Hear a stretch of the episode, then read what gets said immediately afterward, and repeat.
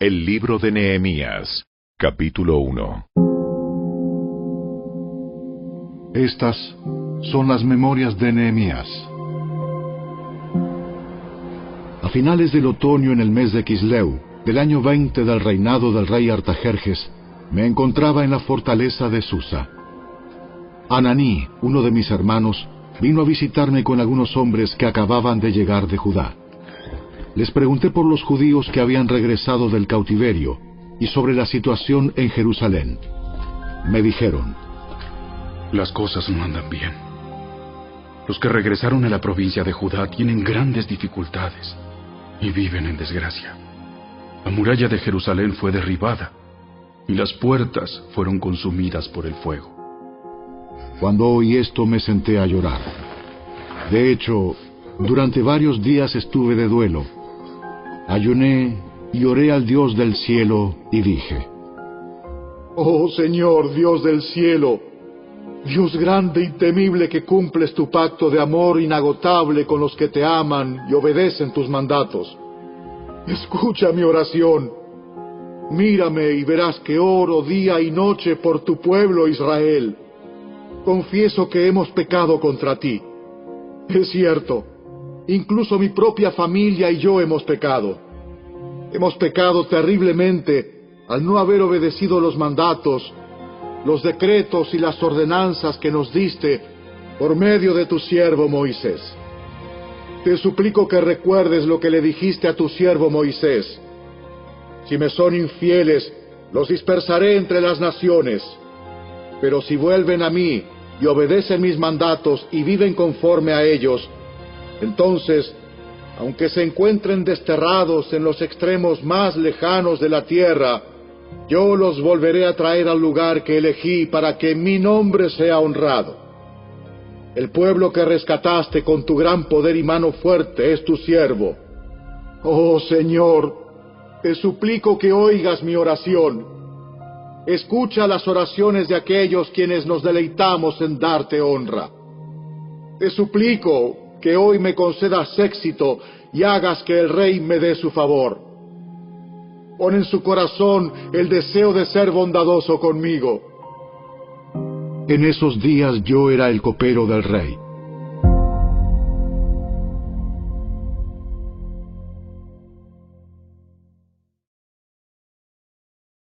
Capítulo 2 A comienzos de la siguiente primavera, en el mes de Nisan, durante el año 20 del reinado de Artajerjes, le servía el vino al rey, y como nunca antes había estado triste en su presencia, me preguntó, ¿Por qué te ves tan triste? No me parece que estés enfermo. Debes estar profundamente angustiado. Entonces quedé aterrado, pero le contesté, ¡Viva el rey para siempre! ¿Cómo no voy a estar triste cuando la ciudad donde están enterrados mis antepasados está en ruinas y sus puertas han sido consumidas por el fuego? El rey preguntó, Bueno, ¿cómo te puedo ayudar? Después de orar al Dios del cielo, contesté, Si al rey le agrada, y si está contento conmigo, su servidor, envíeme a Judá para reconstruir la ciudad donde están enterrados mis antepasados. El rey, con la reina sentada a su lado, preguntó, ¿Cuánto tiempo estarás fuera? ¿Cuándo piensas regresar? Después de decirle cuánto tiempo estaría ausente, el rey accedió a mi petición.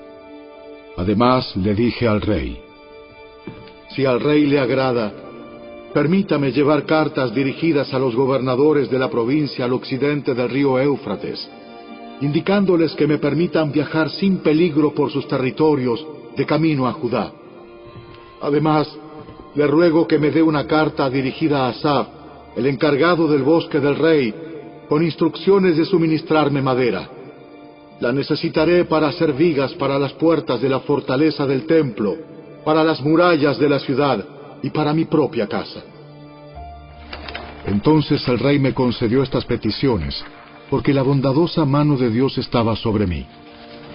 Cuando llegué ante los gobernadores de la provincia al occidente del río Éufrates, les entregué las cartas del rey.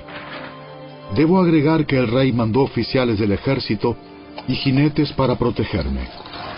Ahora bien, cuando Zambalat el Oronita y Tobías el oficial amonita se enteraron de mi llegada, se molestaron mucho, porque alguien había venido para ayudar al pueblo de Israel. Entonces llegué a Jerusalén.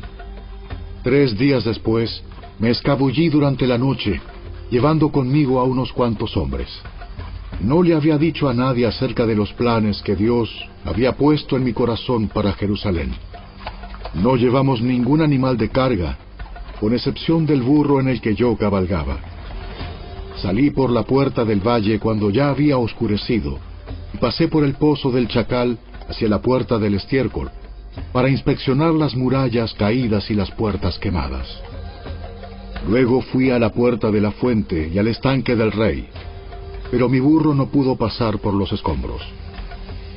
A pesar de que aún estaba oscuro, subí por el valle de Cedrón e inspeccioné la muralla antes de regresar y entrar nuevamente por la puerta del valle. Los funcionarios de la ciudad no supieron de mi salida ni de lo que hice, porque aún no le había dicho nada a nadie sobre mis planes. Todavía no había hablado con los líderes judíos, los sacerdotes, los nobles, los funcionarios, ni con ningún otro en la administración. Pero ahora les dije, Ustedes saben muy bien las dificultades en que estamos. Jerusalén yace en ruinas y sus puertas fueron destruidas por el fuego. Reconstruyamos la muralla de Jerusalén y pongamos fin a esta desgracia. Después les conté cómo la bondadosa mano de Dios estaba sobre mí y acerca de mi conversación con el rey. De inmediato contestaron, ¡Sí! ¡Reconstruyamos la muralla!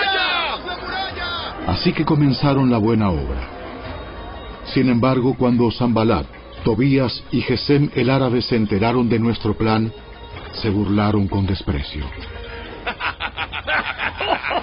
¿Qué están haciendo? ¿Se rebelan contra el rey? ¿Se rebelan contra el rey? Yo contesté, El Dios del cielo nos ayudará a tener éxito. Nosotros, sus siervos, comenzaremos a reconstruir esta muralla. Pero ustedes no tienen ninguna parte ni derecho legal o reclamo histórico en Jerusalén.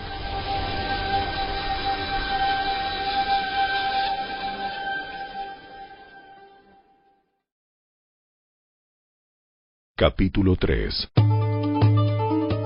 Entonces Eliasib, el sumo sacerdote, y los demás sacerdotes comenzaron a reconstruir la puerta de las ovejas. La dedicaron y colocaron las puertas. Levantaron la muralla hasta llegar a la torre de los cien, la cual también dedicaron, y hasta la torre de Ananeel. Trabajaron junto a ellos personas de la ciudad de Jericó, y más allá de ellos estaba Sacur, hijo de Imri. La puerta del pescado la construyeron los hijos de Sená. Colocaron las vigas, levantaron las puertas e instalaron sus cerrojos y barras. Meremot, hijo de Urías y nieto de Cos, reparó la siguiente sección de la muralla. A su lado estaban Mesulam, hijo de Berequías y nieto de Mesesabel, y luego Sadoc, hijo de Baana. Contiguo a ellos estaban los habitantes de Tecoa, aunque sus líderes se negaron a trabajar con los supervisores de la construcción. La puerta de la ciudad antigua la repararon Joyada, hijo de Paseah, y Mesulam, hijo de Besodías. Colocaron las vigas, levantaron las puertas e instalaron sus cerrojos y barras.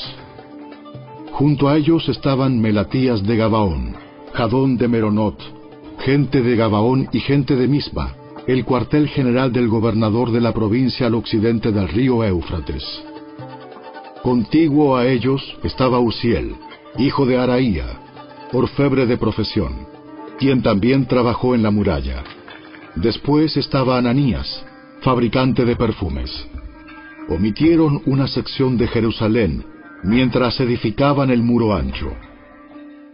Junto a ellos, en la muralla, estaba Refaías, hijo de Ur, jefe de la mitad del distrito de Jerusalén. Luego Jedaías, hijo de Arumaf, reparó la muralla frente a su propia casa, y junto a él estaba Atus, hijo de Asabnías. Enseguida se encontraban Malquías, hijo de Arim, y Asub, hijo de Paad Moab, quienes repararon otra sección de la muralla y la torre de los hornos. Salum, hijo de Aloes, y sus hijas repararon la siguiente sección. Él era jefe de la otra mitad del distrito de Jerusalén. La puerta del valle la repararon los habitantes de Sanoa, dirigidos por Anún. Levantaron las puertas e instalaron sus cerrojos y barras. También repararon 460 metros de la muralla hasta la puerta del estiércol. Malquías, hijo de Recab, el jefe del distrito de Bet Akerem, reparó la puerta del estiércol. La reconstruyó, levantó las puertas e instaló sus cerrojos y barras. La puerta de la fuente la reparó Salum, hijo de Col Ose, jefe del distrito de Mispa. Él la reedificó, la techó, levantó las puertas e instaló sus cerrojos y barras. Luego reparó la muralla del estanque de Siloé, cerca del jardín del rey, y reconstruyó la muralla hasta las escaleras que descienden de la ciudad de David. Junto a él estaba Nehemías, hijo de Azbuc, jefe de la mitad del distrito de Bethsur. Él reconstruyó la muralla desde un lugar frente a las tumbas de la familia de David, hasta el depósito de agua y la casa de los guerreros. Junto a él hizo reparaciones un grupo de levitas que trabajaba bajo la supervisión de Reum, hijo de Bani. Luego estaba Asabías, jefe de la mitad del distrito de Keila, quien supervisaba la construcción de la muralla en nombre de su propio distrito. Próximo a ellos estaban sus compatriotas dirigidos por Binui, hijo de Enadad, jefe de la otra mitad del distrito de Keila. Junto a ellos, Eser, hijo de Jesúa, jefe de Mispa, reparó otra sección de la muralla frente a la subida hacia el arsenal, cerca del ángulo de la muralla. Junto a él estaba Baruch, hijo de Sabai, quien reparó con entusiasmo una sección adicional, desde el ángulo hasta la puerta de la casa de Eliasib, el sumo sacerdote. Meremot, hijo de Urías y nieto de Cos, reconstruyó otra sección de la muralla que se extendía desde la puerta de la casa de Eliasib hasta el otro extremo. Los sacerdotes de la región vecina hicieron las subsiguientes reparaciones. Después de ellos, Benjamín y Asub repararon la sección frente a su casa, y Azarías, hijo de Maaseías y nieto de Ananías, reparó la sección frente a su casa. A continuación, Binui, hijo de Nadad, reconstruyó otra sección de la muralla desde la casa de Azarías hasta el ángulo y la esquina. Palal, hijo de Usai, continuó con la tarea desde el punto opuesto al ángulo y la torre que sobresale de la casa superior del rey, al lado del patio de la guardia. Próximo a él estaban Pedaías, hijo de Faros, junto con los sirvientes del templo que vivían en la colina de Ofel, quienes repararon la muralla hasta un punto frente a la puerta del agua hacia el oriente y la torre saliente. Luego seguían los habitantes de Tecoa, quienes repararon otra sección frente a la gran torre saliente hasta el muro de Ofel. Los sacerdotes repararon la muralla encima de la puerta de los caballos. Cada uno reparó la sección justo frente a su propia casa. A continuación, Sadoc, hijo de Imer, también reconstruyó la muralla frente a su propia casa, y más allá de él estaba Semaías, hijo de Secanías, guardián de la puerta oriental.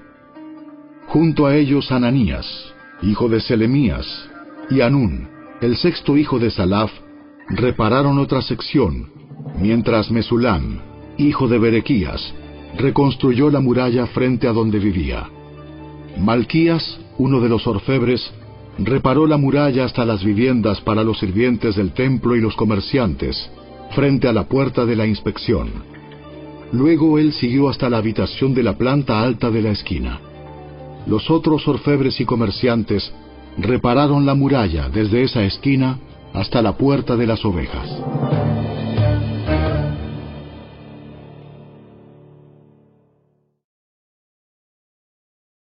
Capítulo 4 Cuando Zambalat se enteró de que estábamos reconstruyendo la muralla, se enojó muchísimo. Se puso furioso y se burló de los judíos, diciendo ante sus amigos y los oficiales del ejército de Samaria, ¿Qué creen que está haciendo este pobre y debilucho grupo de judíos? ¿Acaso creen que pueden construir la muralla en un día por tan solo ofrecer unos cuantos sacrificios? ¿Realmente creen que pueden hacer algo con piedras rescatadas de un montón de escombros y para colmo piedras calcinadas? Tobías, el amonita que estaba a su lado, comentó, Esa muralla se vendría abajo si tan siquiera un zorro caminara sobre ella. Entonces oré. Escúchanos, Dios nuestro, porque se burlan de nosotros. Que sus burlas recaigan sobre sus propias cabezas y que ellos mismos sean llevados cautivos a una tierra extraña. No pases por alto su culpa. No borres sus pecados, porque han provocado tu enojo delante de los que construyen la muralla. Por fin se completó la muralla alrededor de toda la ciudad hasta la mitad de su altura, porque el pueblo había trabajado con entusiasmo. Sin embargo, cuando Zambalat, Tobías, los árabes, los amonitas y los asdodeos se enteraron de que la obra progresaba y que se estaban reparando las brechas en la muralla de Jerusalén, se enfurecieron. Todos hicieron planes para venir y luchar contra Jerusalén y causar confusión entre nosotros. Así que oramos a nuestro Dios y pusimos guardias en la ciudad día y noche para protegernos. Entonces el pueblo de Judá comenzó a quejarse. Los trabajadores se están cansando. Y los escombros que quedan por sacar son demasiados. Jamás podremos construir la muralla por nuestra cuenta. Mientras tanto, nuestros enemigos decían, Antes de que se den cuenta de lo que está pasando, caeremos encima de ellos. Los mataremos y detendremos el trabajo.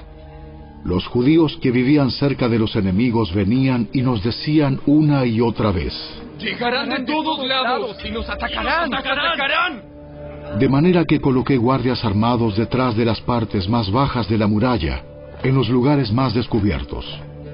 Puse a la gente por familias para que hiciera guardia con espadas, lanzas y arcos. Luego, mientras revisaba la situación, reuní a los nobles y a los demás del pueblo y les dije, No le tengan miedo al enemigo. Recuerden al Señor, quien es grande y glorioso, y luchen por sus hermanos, sus hijos, sus hijas, sus esposas y sus casas. Cuando nuestros enemigos se enteraron de que conocíamos sus planes y que Dios mismo los había frustrado, todos volvimos a nuestro trabajo en la muralla. Sin embargo, de ahí en adelante, solo la mitad de los hombres trabajaba, mientras que la otra mitad hacía guardia con lanzas, escudos, arcos y cotas de malla. Los líderes se colocaron detrás del pueblo de Judá que edificaba la muralla. Los obreros seguían con el trabajo, sosteniendo con una mano la carga y con la otra un arma. Todos los que construían tenían una espada asegurada a su costado. El que tocaba la trompeta quedó conmigo para tocar al arma. Entonces les expliqué a los nobles, a los oficiales y a todo el pueblo lo siguiente.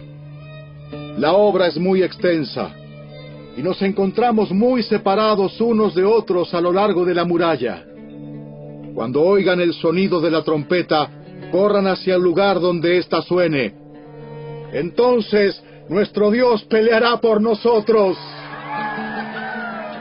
Trabajábamos desde temprano hasta tarde, desde la salida hasta la puesta del sol, y la mitad de los hombres estaba siempre de guardia. También les dije a todos los que vivían fuera de las murallas que se quedaran en Jerusalén. De esa manera, ellos y sus sirvientes podían colaborar con los turnos de guardia de noche y trabajar durante el día. Durante ese tiempo, ninguno de nosotros, ni yo, ni mis parientes, ni mis sirvientes, ni los guardias que estaban conmigo, nos quitamos la ropa. En todo momento portábamos nuestras armas, incluso cuando íbamos por agua.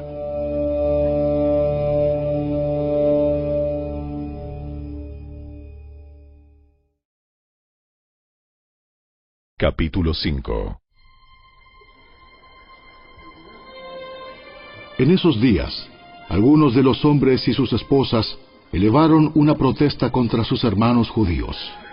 Decían, Nuestras familias son tan numerosas que necesitamos más comida para sobrevivir. Otros decían, Hemos hipotecado nuestros campos, viñedos y casas para conseguir comida durante el hambre. Otros más decían, Para poder pagar los impuestos, tuvimos que pedir dinero prestado dando nuestros campos y viñedos como garantía. Pertenecemos a la misma familia de los que son ricos y nuestros hijos son iguales a los de ellos. Sin embargo, tenemos que vender nuestros hijos como esclavos solo para conseguir lo necesario para vivir.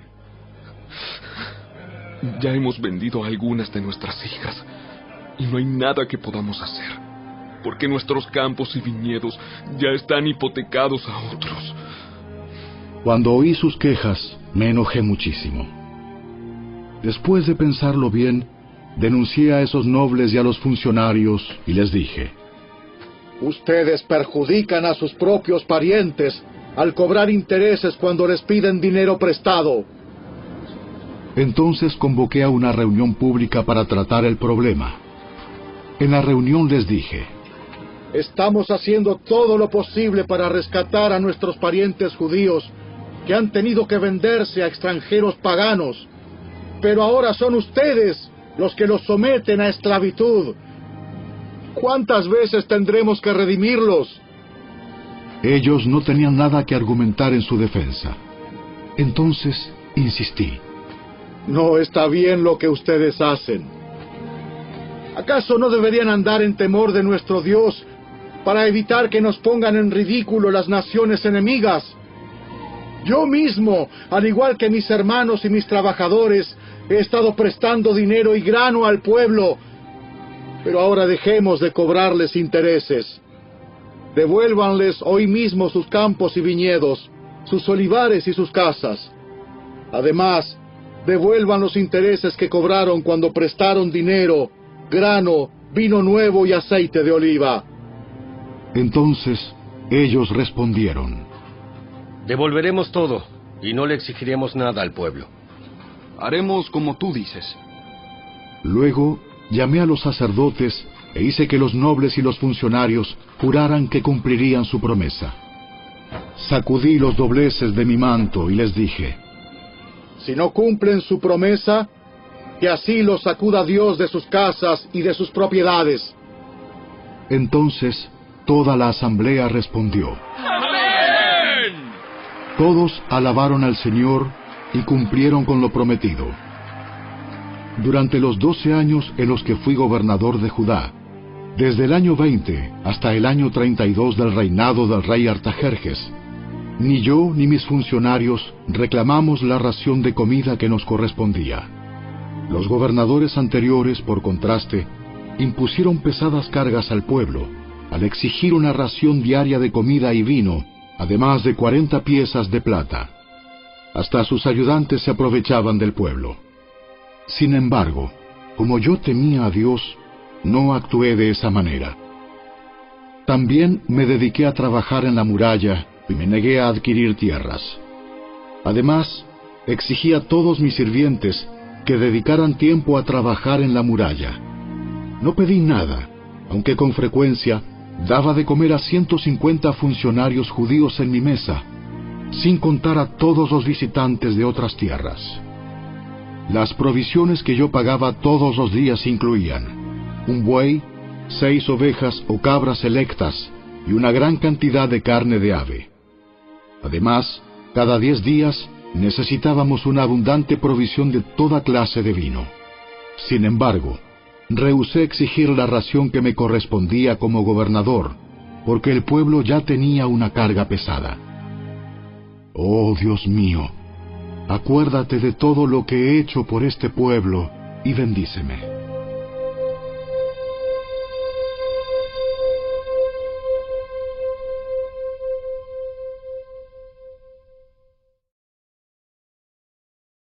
Capítulo 6 Zambalat, Tobías, Gesem el árabe y los demás enemigos nuestros descubrieron que yo había terminado la reconstrucción de la muralla y que no quedaba ninguna brecha, a pesar de que todavía no habíamos levantado las puertas en sus respectivos lugares. Así que Zambalat y Gesem enviaron un mensaje pidiéndome que me encontrara con ellos en una de las aldeas de la llanura de Ono. Pero me di cuenta de que ellos tramaban hacerme daño, de modo que les respondí con el siguiente mensaje. Estoy ocupado en una gran tarea, así que no puedo ir. ¿Por qué habría de dejar el trabajo para ir a encontrarme con ustedes? Cuatro veces me enviaron el mismo mensaje, y cada vez les respondí lo mismo.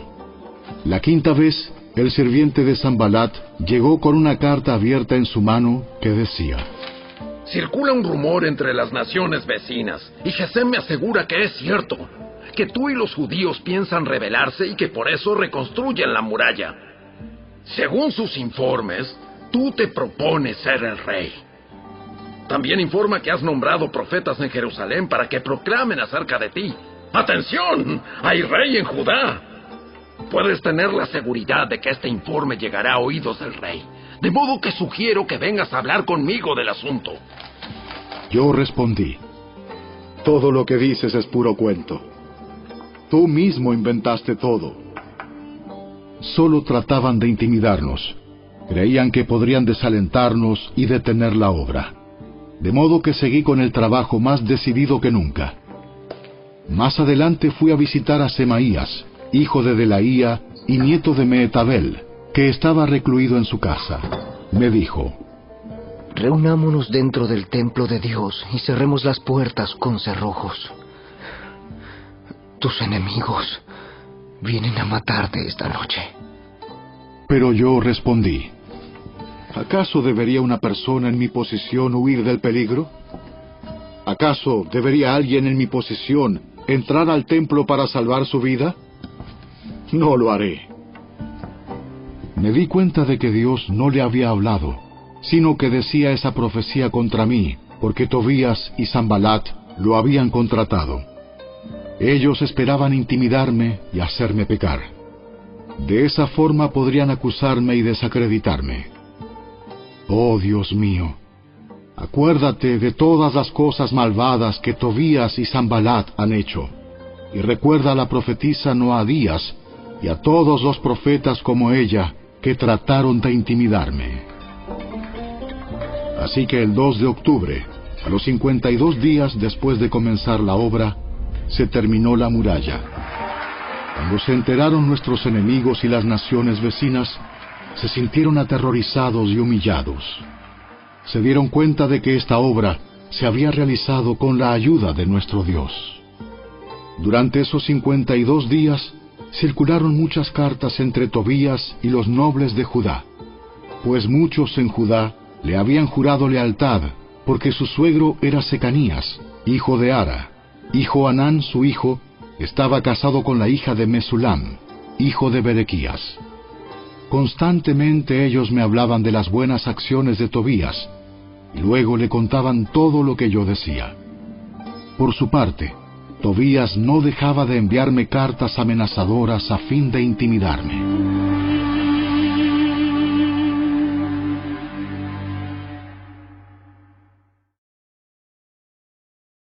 Capítulo 7 Cuando quedó terminada la muralla e instalé las puertas en sus sitios, se nombraron porteros, cantores y levitas. A mi hermano Ananí le entregué la responsabilidad de gobernar Jerusalén junto con Ananías, el comandante de la fortaleza, porque era un hombre fiel, que temía a Dios más que la mayoría. Les dije, No dejen abiertas las puertas durante las horas más calurosas del día, y aun mientras los porteros estén de guardia, mantengan las puertas cerradas con las barras puestas. Asignen a los residentes de Jerusalén para que hagan guardia cada uno con un turno regular. Algunos servirán en puestos de centinela y otros frente a su propia casa. En ese tiempo, la ciudad era grande y espaciosa, pero poco poblada, y ninguna de las casas se había reconstruido. Entonces mi Dios me dio la idea de reunir a todos los nobles y dirigentes de la ciudad, junto con los ciudadanos comunes, para que se registraran. Yo había encontrado el registro genealógico de los primeros que habían regresado a Judá. Allí estaba escrito lo siguiente. Esta es la lista de los desterrados judíos de las provincias que regresaron de su cautiverio. El rey Nabucodonosor los había desterrado a Babilonia, pero ahora regresaron a Jerusalén y a las otras ciudades de Judá donde vivían originalmente. Sus líderes fueron Zorobabel, Jesúa, Nehemías, Seraías, Reelaías, Naamaní, Mardoqueo, Bilsán, Mispar, Bibai, Reum y Baana. Este es el total de los hombres de Israel que regresó del destierro. La familia de Paros, 2172. La familia de Cefatías, 372. La familia de Ara, 652. La familia de Paat Moab, descendientes de Jesúa y Joab, 2818. La familia de Elam, 1254. La familia de Satu, 845. La familia de Sakai, 760. La familia de Bani, 648. La familia de Bebai, 628. La familia de Asgad, 2322. La familia de Adonicam, 667. La familia de Bigbai, 2067. La familia de Adin, 655. La familia de Ater, descendientes de Ezequías, 98. La familia de Asum, 328. La familia de Besai, 324. La familia de Jora, 112. La familia de Gibar, 95. La gente de Belén y Netofa, 188. La gente de Anatot, 128. La gente de Bet Asmavet, 42. La gente de Kiriat Jearim, Cafira y Beerot, 743. La gente de Ramá y Jeba, 621. La gente de Micmas, 122. La gente de Betel y Hai, 123. La gente de Nebo Occidental, 52. Los ciudadanos de Elam Occidental, 1254. Los ciudadanos de Arim, 320. Los ciudadanos de Jericó, 345. Los ciudadanos de Lod, Adid y Ono, 721. Los ciudadanos de Senaa, 3930. Estos son los sacerdotes que regresaron del destierro. La familia de Jedaías, por la línea genealógica de Jesúa, 973. La familia de Imer, 1052. La familia de Pasur, 1247. La familia de Arim, 1017. Estos son los levitas que regresaron del destierro. La familia de Jesúa y la de Cadmiel, descendientes de Odavías, 74.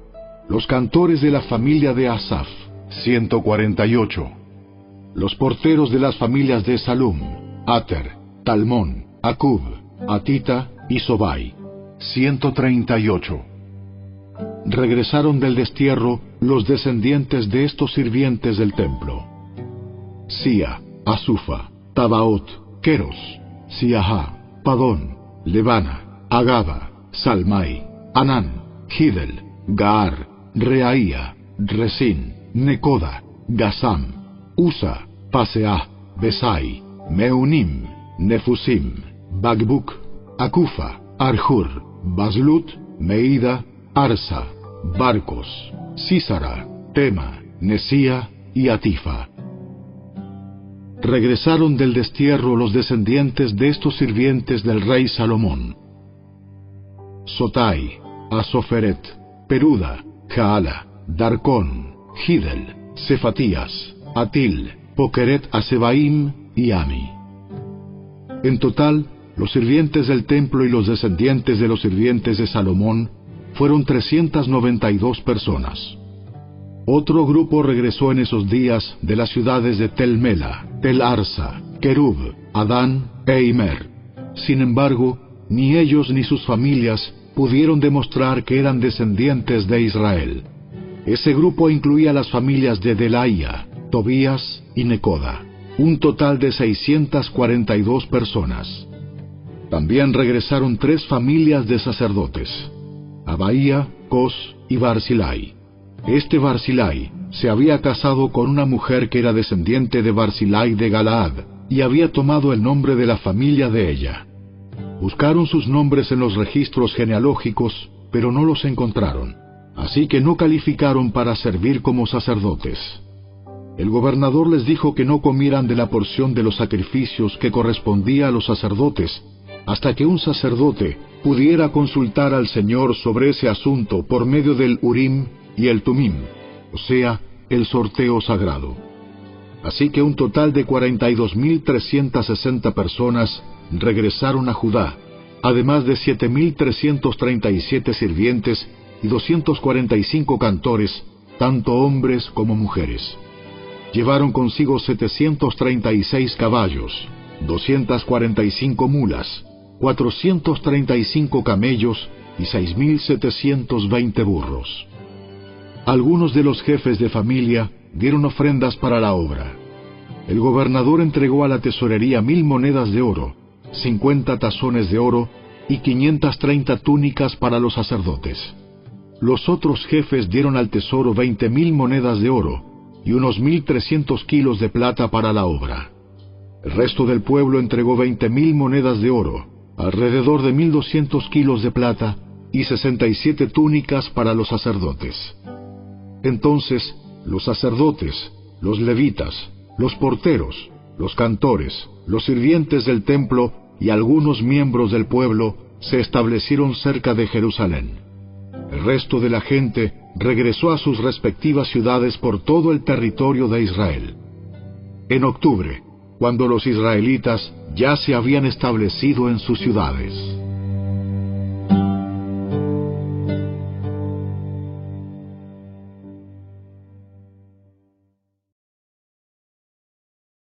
Capítulo 8 Todo el pueblo se reunió con un mismo propósito en la plaza, justo detrás de la puerta del agua. Le pidieron al escriba Esdras que sacara el libro de la ley de Moisés, la cual el Señor había dado a Israel para que la obedeciera. Así que el 8 de octubre, el sacerdote Esdras llevó el libro de la ley ante la asamblea, que incluía a los hombres y a las mujeres y a todos los niños con edad suficiente para entender. Se puso frente a la plaza, justo dentro de la entrada de la puerta del agua, desde temprano por la mañana hasta el mediodía, y leyó en voz alta a todos los que podían entender. Todo el pueblo escuchó atentamente la lectura del libro de la ley. El escriba Esdras estaba de pie sobre una plataforma de madera que se había construido para la ocasión. A su derecha se encontraban Matatías, Sema, Anías, Urías, Hilcías y Maaseías. A su izquierda estaban Pedaías, Misael, Malquías, Asum, Asbadana, Zacarías y Mesulam. Esdras estaba de pie en la plataforma a plena vista de todo el pueblo. Cuando vieron que abría el libro, se pusieron todos de pie. Entonces, Esdras alabó al Señor, el gran Dios, y todo el pueblo con las manos levantadas exclamó. ¡Amén! Luego se inclinaron y con el rostro en tierra adoraron al Señor. Entonces los levitas Jesúa, Bani, Serebías, Jamín, Acub, Sabetai, Odías, Maaseías, Kelita, Azarías, Josabed, Anán y Pelaías instruyeron al pueblo en la ley mientras todos permanecían en sus lugares. Leían del libro de la ley de Dios y explicaban con claridad el significado de lo que se leía. Así ayudaban al pueblo a comprender cada pasaje. Luego Nehemías, el gobernador, Esdras, el sacerdote y escriba, y los levitas que interpretaban para el pueblo dijeron, No se lamenten ni lloren en un día como este, pues hoy es un día sagrado delante del Señor su Dios. Pues todo el pueblo había estado llorando mientras escuchaba las palabras de la ley. Nehemías continuó diciendo, Vayan y festejen con un banquete de deliciosos alimentos y bebidas dulces, y regalen porciones de comida a los que no tienen nada preparado. Este es un día sagrado delante de nuestro Señor. No se desalienten ni entristezcan, porque el gozo del Señor es su fuerza. También los levitas clamaban al pueblo y decían, ¡Cállense! ¡No, lloren! Pues este es un día es un Día sagrado. Así que el pueblo se fue a comer y a beber en una gran fiesta, a compartir porciones de la comida y a celebrar con gran alegría porque habían oído y entendido las palabras de Dios. El 9 de octubre, los jefes de familia de todo el pueblo, junto con los sacerdotes y los levitas, se reunieron con el escriba Esdras para repasar la ley más detalladamente. Mientras estudiaban la ley, descubrieron que el Señor había ordenado, por medio de Moisés, que los israelitas debían vivir en enramadas durante el festival a celebrarse durante ese mes. Él había dicho que debía proclamarse al pueblo en todas sus ciudades y en Jerusalén, que fueran a las colinas a buscar ramas de olivo, olivo silvestre, mirto, palmeras y otros árboles frondosos.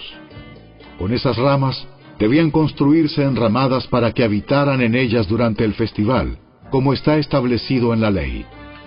Así que el pueblo salió y cortó ramas, y las usó para levantar enramadas en las azoteas de sus casas, en sus patios, en los atrios del templo de Dios o en las plazas justo detrás de la puerta del agua y de la puerta de Efraín. Entonces todos los que habían regresado del cautiverio vivieron en las enramadas durante el festival, y todos ellos se llenaron de alegría. Los israelitas no habían celebrado de esa forma desde los días de Josué, hijo de Nun. Esdras leyó del libro de la ley de Dios en cada uno de los siete días del festival. Luego, al octavo día, realizaron una asamblea solemne tal como lo exigía la ley. Capítulo 9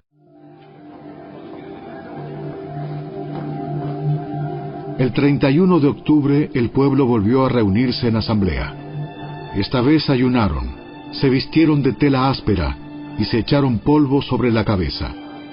Los de ascendencia israelita se separaron de todos los extranjeros para confesar sus propios pecados y los pecados de sus antepasados. Permanecieron de pie en el mismo lugar durante tres horas, mientras se les leía en voz alta el libro de la ley del Señor su Dios.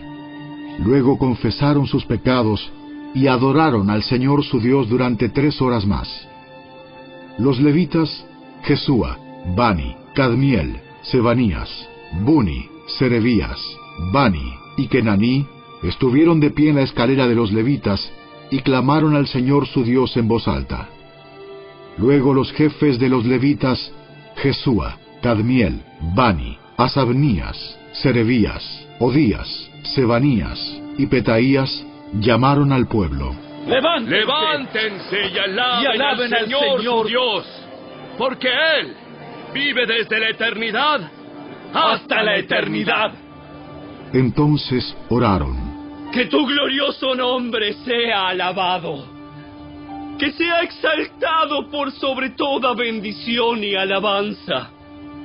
Solo tú eres el Señor. Tú hiciste el firmamento, los cielos y todas las estrellas. Hiciste la tierra, los mares y todo lo que hay en ellos. Tú los preservas a todos, y los ángeles del cielo te adoran. Eres el Señor Dios, quien eligió a Abraham y lo sacó de Ur de los Caldeos y le dio un nuevo nombre, Abraham. Cuando demostró ser fiel, hiciste un pacto con él para darle a él y a sus descendientes la tierra de los cananeos, de los hititas, de los amorreos, de los fereceos, de los jebuseos y de los jerjeseos, y has cumplido lo que prometiste, porque tú siempre eres fiel a tu palabra. Tú viste la miseria de nuestros antepasados en Egipto y escuchaste sus lamentos cuando estaban junto al Mar Rojo. Realizaste señales milagrosas y maravillas contra el faraón, sus funcionarios y su pueblo, porque tú sabías con cuánta arrogancia trataban a nuestros antepasados. Tú tienes una gloriosa reputación que jamás ha sido olvidada. Dividiste el mar para que tu pueblo pudiera cruzarlo por tierra seca. Luego arrojaste a sus perseguidores a las profundidades del mar. Se hundieron como piedras en aguas turbulentas. Guiaste a nuestros antepasados mediante una columna de nube durante el día y una columna de fuego durante la noche para que pudieran encontrar el camino. Bajaste al monte Sinaí y les hablaste desde el cielo.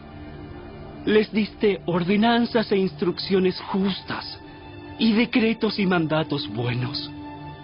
Les diste instrucciones acerca de tu sagrado día de descanso. Además, por medio de tu siervo Moisés, les ordenaste que obedecieran todos tus mandatos, decretos e instrucciones. Les diste pan del cielo cuando tenían hambre y agua de la roca cuando tenían sed. Les ordenaste que fueran y tomaran posesión de la tierra que habías jurado darles. Sin embargo, nuestros antepasados fueron arrogantes y tercos y no prestaron ninguna atención a tus mandatos. Se negaron a obedecerte y no se acordaron de los milagros que habías hecho a favor de ellos. En cambio, se pusieron tercos y nombraron a un líder para que los llevara de regreso a su esclavitud en Egipto. Pero tú eres Dios de perdón, bondadoso y misericordioso, lento para enojarte y rico en amor inagotable. No los abandonaste, ni siquiera cuando se hicieron un ídolo en forma de becerro y dijeron, Este es tu Dios que te sacó de Egipto. Cometieron terribles blasfemias.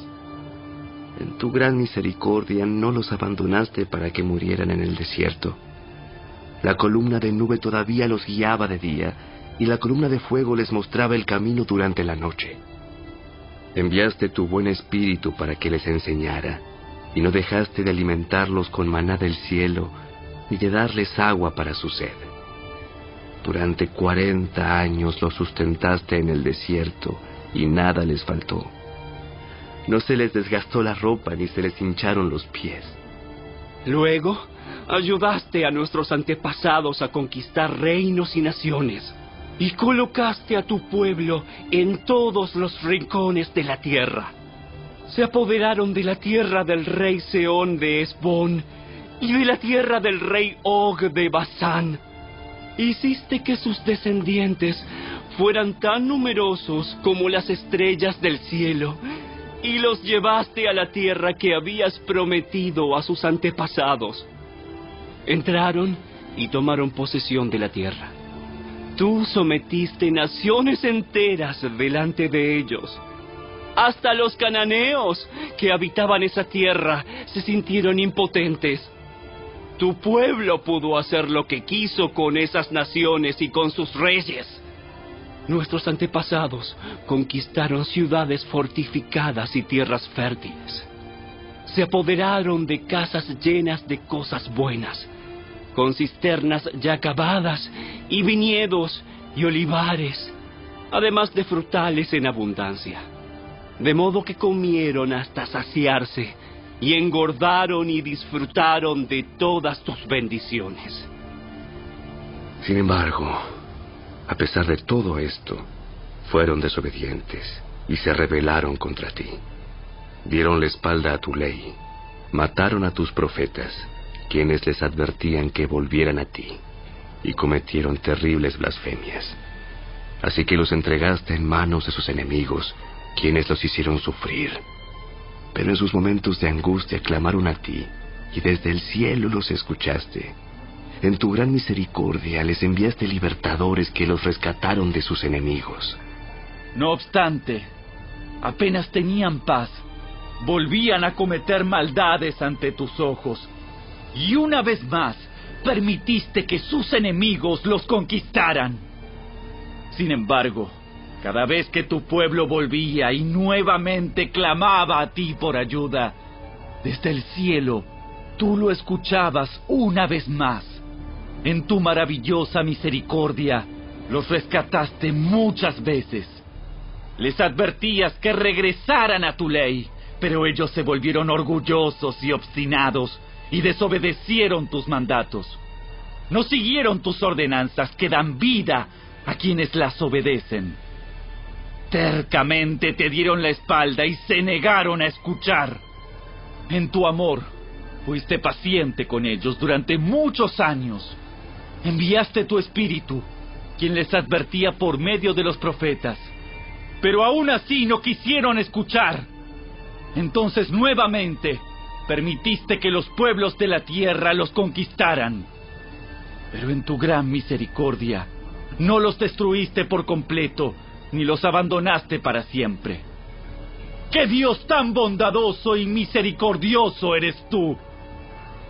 Ahora, Dios nuestro, Dios grande, poderoso y temible, que cumple su pacto de amor inagotable, no permitas que todas las privaciones que hemos sufrido te parezcan insignificantes. Grandes dificultades cayeron sobre nosotros.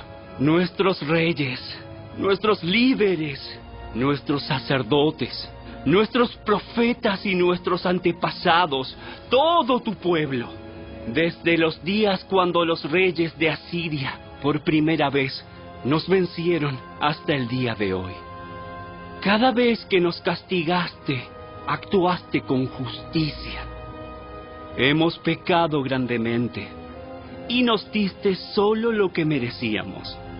Nuestros reyes, líderes, sacerdotes y antepasados no obedecieron tu ley ni prestaron atención a las advertencias de tus mandatos y leyes.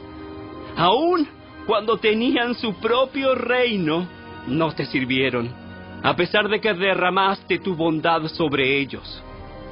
Les diste un territorio grande y fértil, pero ellos se negaron a abandonar su perversidad.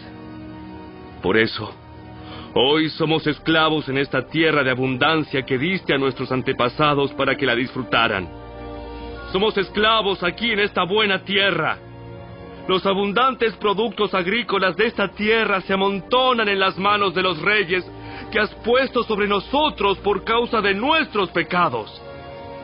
Ellos ejercen su poder sobre nosotros y nuestros animales. Les servimos según su antojo y pasamos por mucho sufrimiento.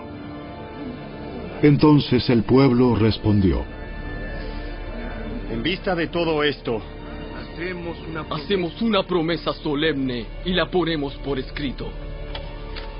En este documento sellado están los nombres de nuestros líderes, levitas y sacerdotes.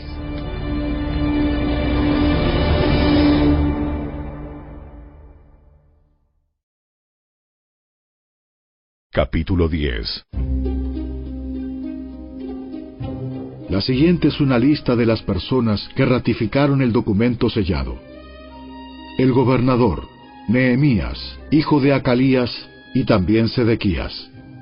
Los siguientes sacerdotes, Seraías, Azarías, Jeremías, Pasur, Amarías, Malquías, Atus, Sebanías, Maluc, Arim, Meremot, Obadías, Daniel, Ginetón, Baruch, Mesulam, Abías, Mijamín, Maasías, Bilgaí y Semaías. Estos eran los sacerdotes. Los siguientes levitas.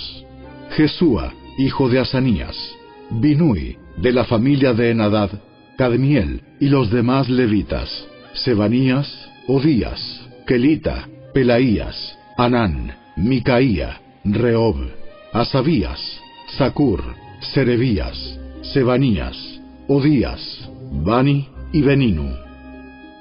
los siguientes jefes del pueblo: Paros, Paad Moab, Elam, Satu, Bani, Buni, Asgad, Debai, Adonías, Bigvai, Adin, Ater, Ezequías, Asur, Odías, Asum, Besai, Arif, Anatot, Nebai, Magpías, Mesulam, Esir, Mesesabel, Sadoc, Jadúa, Pelatías, Anán, Anaías, Oseas, Ananías, Asub, Aloes, Pila, Sobek, Reum, Asabna, Maaseías, Ahías, Hanán, Anan, Maluc, Arim y Baana. Luego el resto del pueblo, los sacerdotes, los levitas, los porteros, los cantores, los sirvientes del templo y todos los que se habían separado de la gente pagana de esa tierra para obedecer la ley de Dios junto con sus mujeres, hijos, hijas y todos los que tenían edad suficiente para entender, se unió a sus jefes y se comprometió mediante juramento. Juraron que caería una maldición sobre ellos mismos si dejaban de obedecer la ley de Dios dada por medio de su siervo Moisés. Prometieron solemnemente seguir al pie de la letra todos los mandatos, las ordenanzas y los decretos del Señor, nuestro Señor. Nos comprometemos a no permitir que nuestras hijas se casen con los habitantes paganos de la tierra, ni a permitir que nuestros hijos se casen con sus hijas. También prometemos no comprar mercadería ni grano que la gente de esta tierra traiga para vender en el día de descanso o en cualquier otro día sagrado. Cada séptimo año dejaremos que nuestras tierras descansen y perdonaremos toda deuda. Además, nos comprometemos a obedecer el mandato de pagar el impuesto anual del templo de cuatro granos de plata para los gastos del templo de nuestro Dios. Este monto servirá para el pan de la presencia, las ofrendas regulares de grano y las ofrendas quemadas, las ofrendas de los días de descanso, las celebraciones de luna nueva y los festivales anuales, las ofrendas sagradas y las ofrendas para hacer expiación por el pecado de Israel. Servirá para proporcionar todo lo necesario para el trabajo del templo de nuestro Dios. Hicimos sorteos sagrados para determinar cuándo, en tiempos regulares cada año, las familias de los sacerdotes, los levitas y la gente común deberán llevar leña al templo de Dios para ser quemada en el altar del Señor nuestro Dios, como está escrito en la ley. Nos comprometemos a llevar cada año al templo del Señor la primera parte de toda cosecha, sea producto de la tierra o de nuestros árboles frutales. Aceptamos entregar a Dios nuestros primeros hijos varones y las primeras crías de todo nuestro ganado y de nuestros rebaños, como lo establece la ley. Los presentaremos a los sacerdotes que ejercen el ministerio en el templo de nuestro Dios. Almacenaremos los productos agrícolas en los depósitos del templo de nuestro Dios. Llevaremos lo mejor de nuestra harina y otras ofrendas de grano, lo mejor de nuestra fruta, lo mejor de nuestro vino nuevo y de nuestro aceite de oliva. Además, prometemos llevar a los levitas una décima parte de todo lo que nuestra tierra produzca, porque son los levitas quienes recogen los diezmos en todas nuestras poblaciones rurales. Un sacerdote, descendiente de Aarón, estará con los levitas cuando reciban esos diezmos. Una décima parte de todos los diezmos que se reúnan será entregada por los levitas al templo de nuestro Dios para ser colocada en los depósitos. El pueblo y los levitas tienen que trasladar estas ofrendas de grano, de vino nuevo y de aceite de oliva a los depósitos y colocarlas en recipientes sagrados cerca de los sacerdotes de turno, los porteros y los cantores. Todos nos comprometemos a no descuidar el templo de nuestro Dios.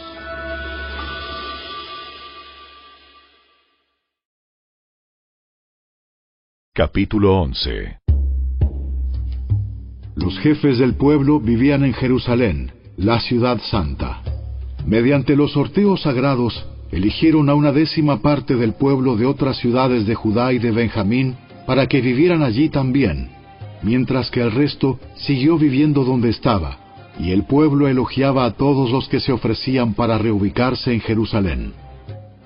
La siguiente es una lista de los nombres de los funcionarios provinciales que fueron a vivir a Jerusalén. La mayoría del pueblo, de los sacerdotes, de los levitas, de los sirvientes del templo y de los descendientes de los sirvientes de Salomón, siguieron viviendo en sus propias casas en las diversas ciudades de Judá. Pero algunos de los de Judá y de Benjamín repoblaron Jerusalén. De la tribu de Judá, Ataías, hijo de Usías, hijo de Zacarías, hijo de Amarías, hijo de Cefatías, hijo de Mahalalel, de la familia de Fares.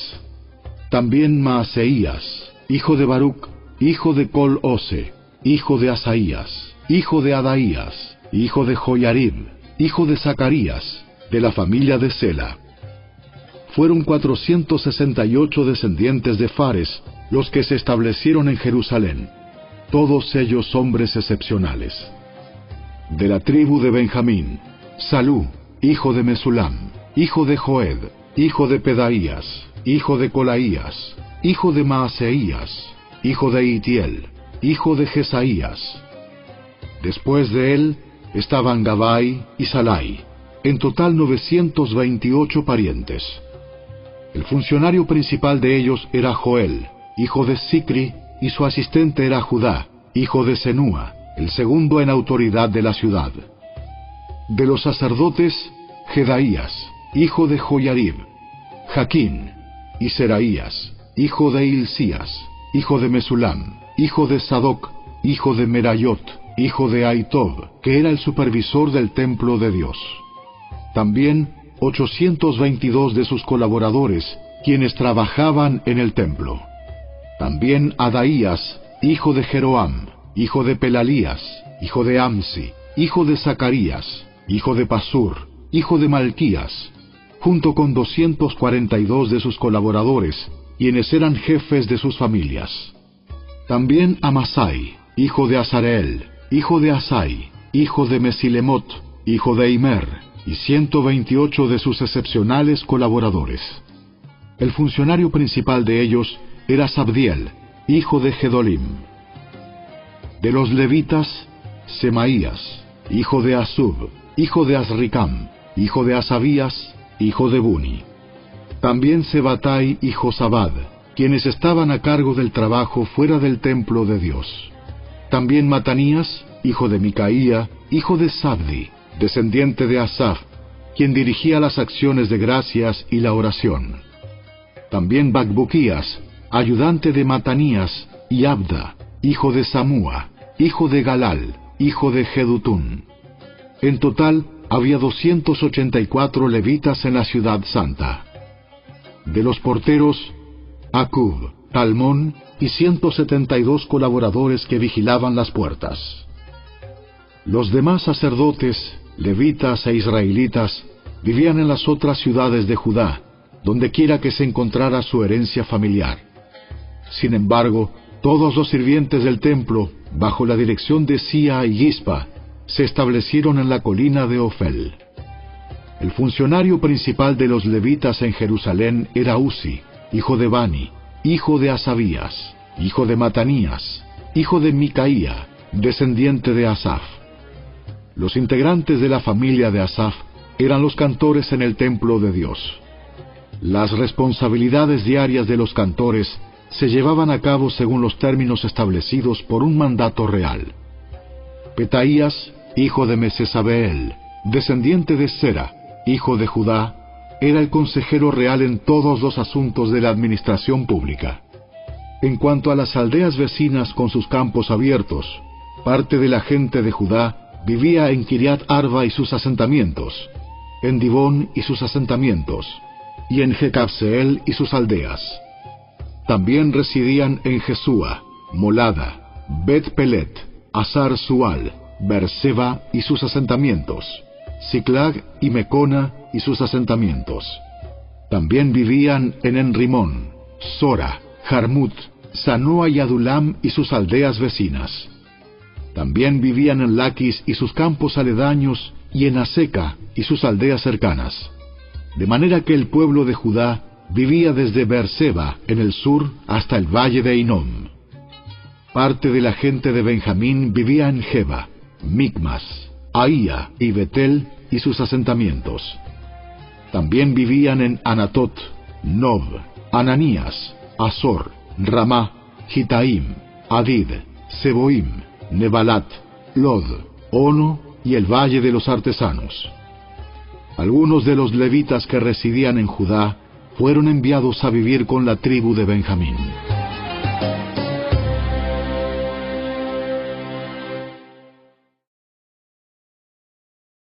Capítulo 12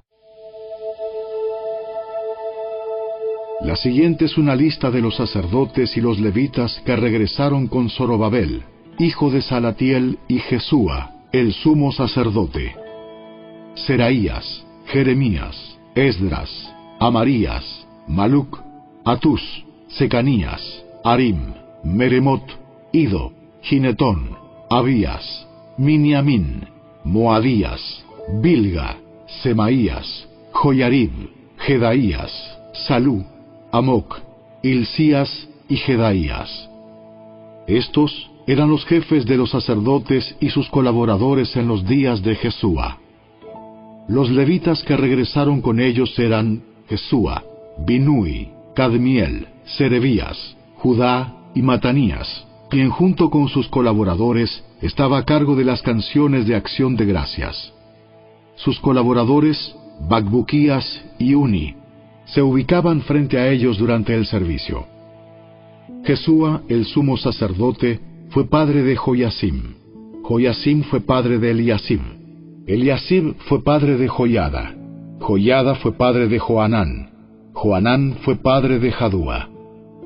Ahora bien, cuando Joyasim era sumo sacerdote, los jefes de familia de los sacerdotes eran los siguientes. Meraías era jefe de la familia de Seraías. Ananías era jefe de la familia de Jeremías. Mesulam era jefe de la familia de Esdras. Joanán era jefe de la familia de Amarías. Natán era jefe de la familia de Maluc. José era jefe de la familia de Secanías. Adna era jefe de la familia de Arim. Elcai era jefe de la familia de Meremot. Zacarías era jefe de la familia de Ido. Mesulam era jefe de la familia de Ginetón. Sicri era jefe de la familia de Abías. También había un jefe de la familia de Miniamín. Piltai era jefe de la familia de Moadías. Samúa era jefe de la familia de Bilga.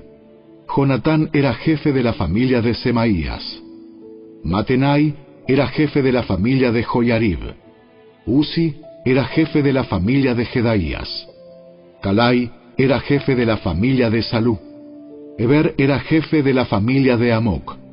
Asabías era jefe de la familia de Hilcías. Natanael era jefe de la familia de Jedaías.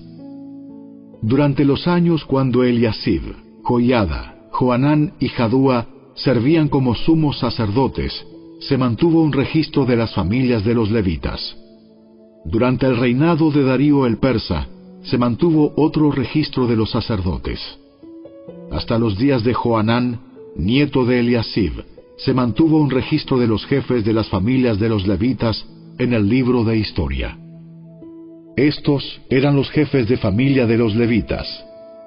Asabías, Serebías, Jesúa, Binui, Cadmiel y otros colaboradores, quienes se ubicaban frente a ellos durante las ceremonias de alabanza y acción de gracias.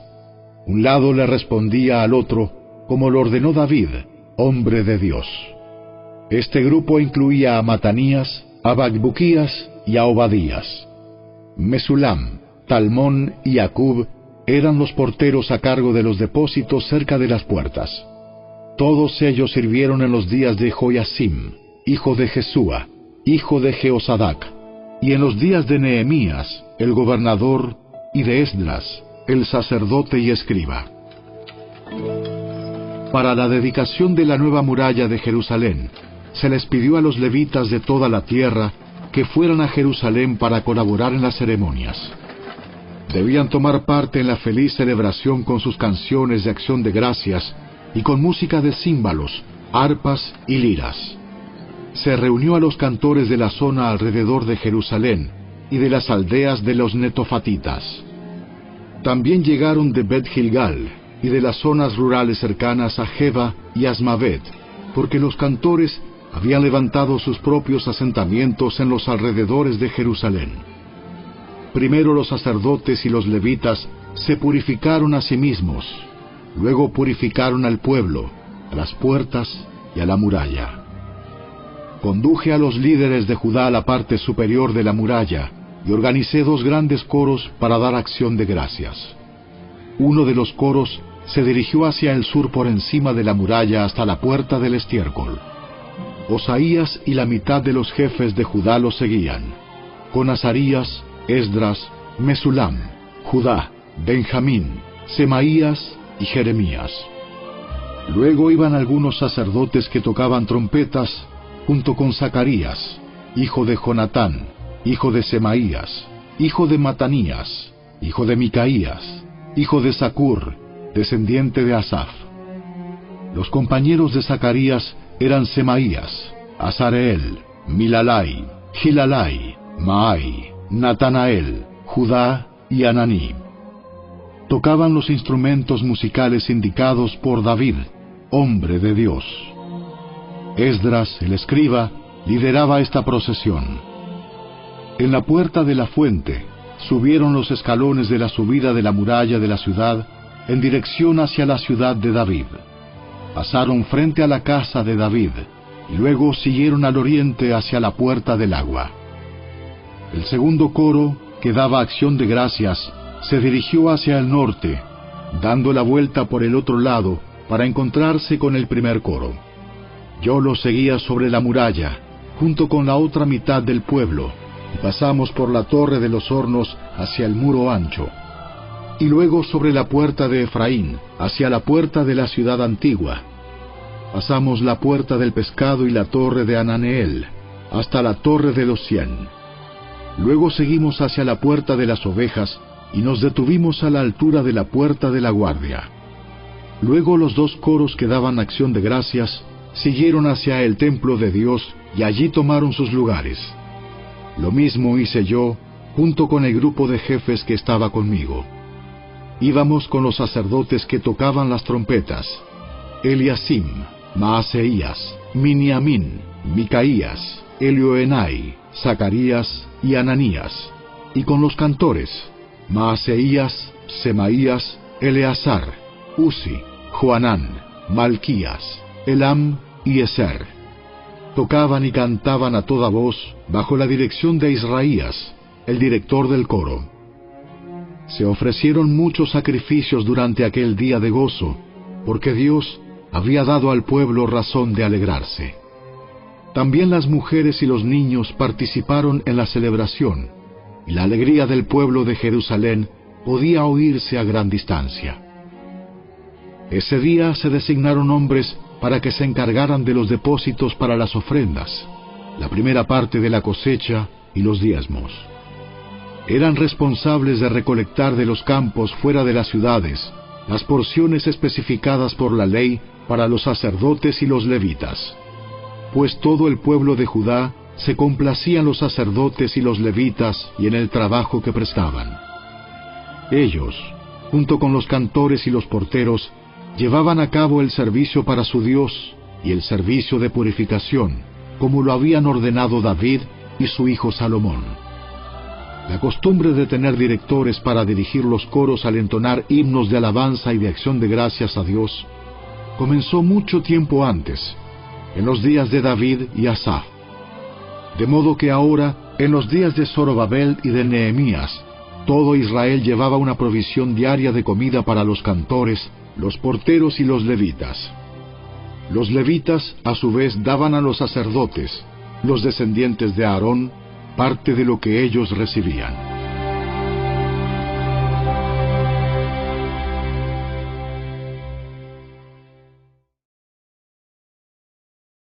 Capítulo 13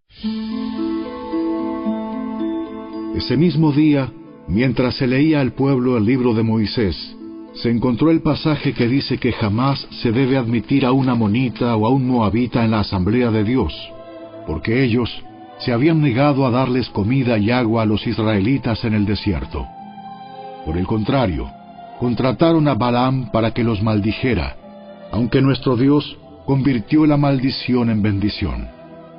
Cuando se leyó este pasaje de la ley, inmediatamente se excluyó de la asamblea a todos los que tenían ascendencia extranjera. Antes de esto, el sacerdote Eliasib, quien había sido designado para supervisar los depósitos del templo de nuestro Dios, y quien también era pariente de Tobías, había rediseñado un gran depósito y lo había puesto a disposición de Tobías. Anteriormente usaban el cuarto para almacenar ofrendas de grano, incienso, diversos utensilios para el templo, diezmos de granos, de vino nuevo, de aceite de oliva, destinados a los levitas, a los cantores y a los porteros, y también las ofrendas para los sacerdotes. En esa época yo no estaba en Jerusalén, porque había ido a presentarme ante Artajerjes, rey de Babilonia, en el año 32 de su reinado, aunque más tarde le pedí permiso para regresar. Cuando regresé a Jerusalén, me enteré del acto perverso de Eliasib de proporcionarle a Tobías una habitación en los atrios del templo de Dios. Me disgusté mucho y saqué del cuarto todas las pertenencias de Tobías. Luego exigí que purificaran las habitaciones y volví a colocar los utensilios para el templo de Dios, las ofrendas de grano y el incienso. También descubrí que no se les había entregado a los levitas las porciones de comida que les correspondían, de manera que todos ellos y los cantores que debían dirigir los servicios de adoración habían regresado a trabajar en los campos. Inmediatamente enfrenté a los dirigentes y les pregunté, ¿Por qué ha sido descuidado el templo de Dios? Luego pedí a todos los levitas que regresaran y los reintegré para que cumplieran con sus obligaciones. Entonces, una vez más, todo el pueblo de Judá comenzó a llevar sus diezmos de grano, de vino nuevo y de aceite de oliva a los depósitos del templo. Como supervisores de los depósitos, asigné al sacerdote Selemías, al escriba Sadoc y a Pedaías, uno de los levitas. Como ayudante de ellos, nombré a Anán, hijo de Sacur y nieto de Matanías. Estos hombres gozaban de una excelente reputación, y su tarea consistía en hacer distribuciones equitativas a sus compañeros levitas. Recuerda esta buena obra, oh Dios mío, y no olvides todo lo que fielmente hecho por el templo de mi Dios y sus servicios. En esos días vi a unos hombres de Judá pisando en sus lagares en el día de descanso. Además, recogían granos y los cargaban sobre burros, y traían su vino, sus uvas, sus higos y toda clase de productos a Jerusalén, para venderlos en el día de descanso. Así que los reprendí por vender sus productos en ese día. Algunos hombres de Tiro, que vivían en Jerusalén, traían pescado y toda clase de mercancía. La vendían al pueblo de Judá el día de descanso, y nada menos que en Jerusalén. De modo que confronté a los nobles de Judá. ¿Por qué profanan el día de descanso de este modo tan perverso? ¿Acaso no fueron cosas como estas las que hicieron sus antepasados y provocaron que nuestro Dios hiciera caer sobre nosotros y nuestra ciudad toda esta desgracia? Ahora ustedes provocan aún más enojo contra Israel al permitir que el día de descanso sea profanado de esta manera. Entonces ordené que todos los viernes se cerraran las puertas de Jerusalén al caer la noche y que no se abrieran hasta que terminara el día de descanso. Envié a algunos de mis propios sirvientes a vigilar las puertas para que no pudiera entrar ninguna mercadería en los días de descanso. Los mercaderes y los comerciantes de diversos productos acamparon fuera de Jerusalén una o dos veces. Pero yo les hablé duramente, diciendo, ¿Qué pretenden, acampando aquí afuera alrededor de la muralla? Si lo hacen otra vez, los arrestaré. Esa fue la última vez que aparecieron en el día de descanso. Luego ordené a los levitas que se purificaran y vigilaran las puertas para preservar la santidad del día de descanso. Recuerda también esta buena obra, oh Dios mío. Ten compasión de mí, conforme a tu grande e inagotable amor. Por el mismo tiempo, me di cuenta de que algunos de los hombres de Judá se habían casado con mujeres de Asdod, Amón y Moab. Además, la mitad de sus hijos hablaban el idioma de Asdod o de algún otro pueblo, y no podían hablar en absoluto la lengua de Judá. De modo que confronté a los hombres y pedí que cayeran maldiciones sobre ellos. Golpeé a algunos y les arranqué el cabello. Los hice jurar por el nombre de Dios que no permitirían que sus hijos o sus hijas se casaran con la gente pagana de la región. ¿Acaso no fue exactamente eso lo que llevó a Salomón, rey de Israel, a pecar? No había rey de ninguna nación que pudiera compararse con él. Dios lo amaba y lo hizo rey sobre todo Israel. Pero incluso él fue inducido a pecar por sus mujeres extranjeras. ¿Cómo pudieron siquiera pensar en cometer esta acción pecaminosa y ser infieles a Dios al casarse con mujeres extranjeras?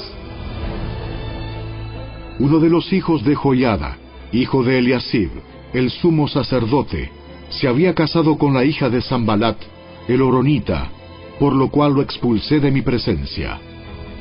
Recuérdalos, oh Dios mío, porque han profanado el sacerdocio y los votos solemnes de los sacerdotes y los levitas. Así que expulsé todo lo que fuera extranjero y asigné tareas a los sacerdotes y a los levitas, asegurándome de que cada uno supiera lo que tenía que hacer.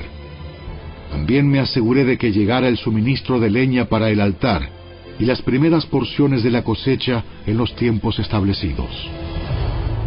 Recuerda esto a mi favor, oh Dios mío.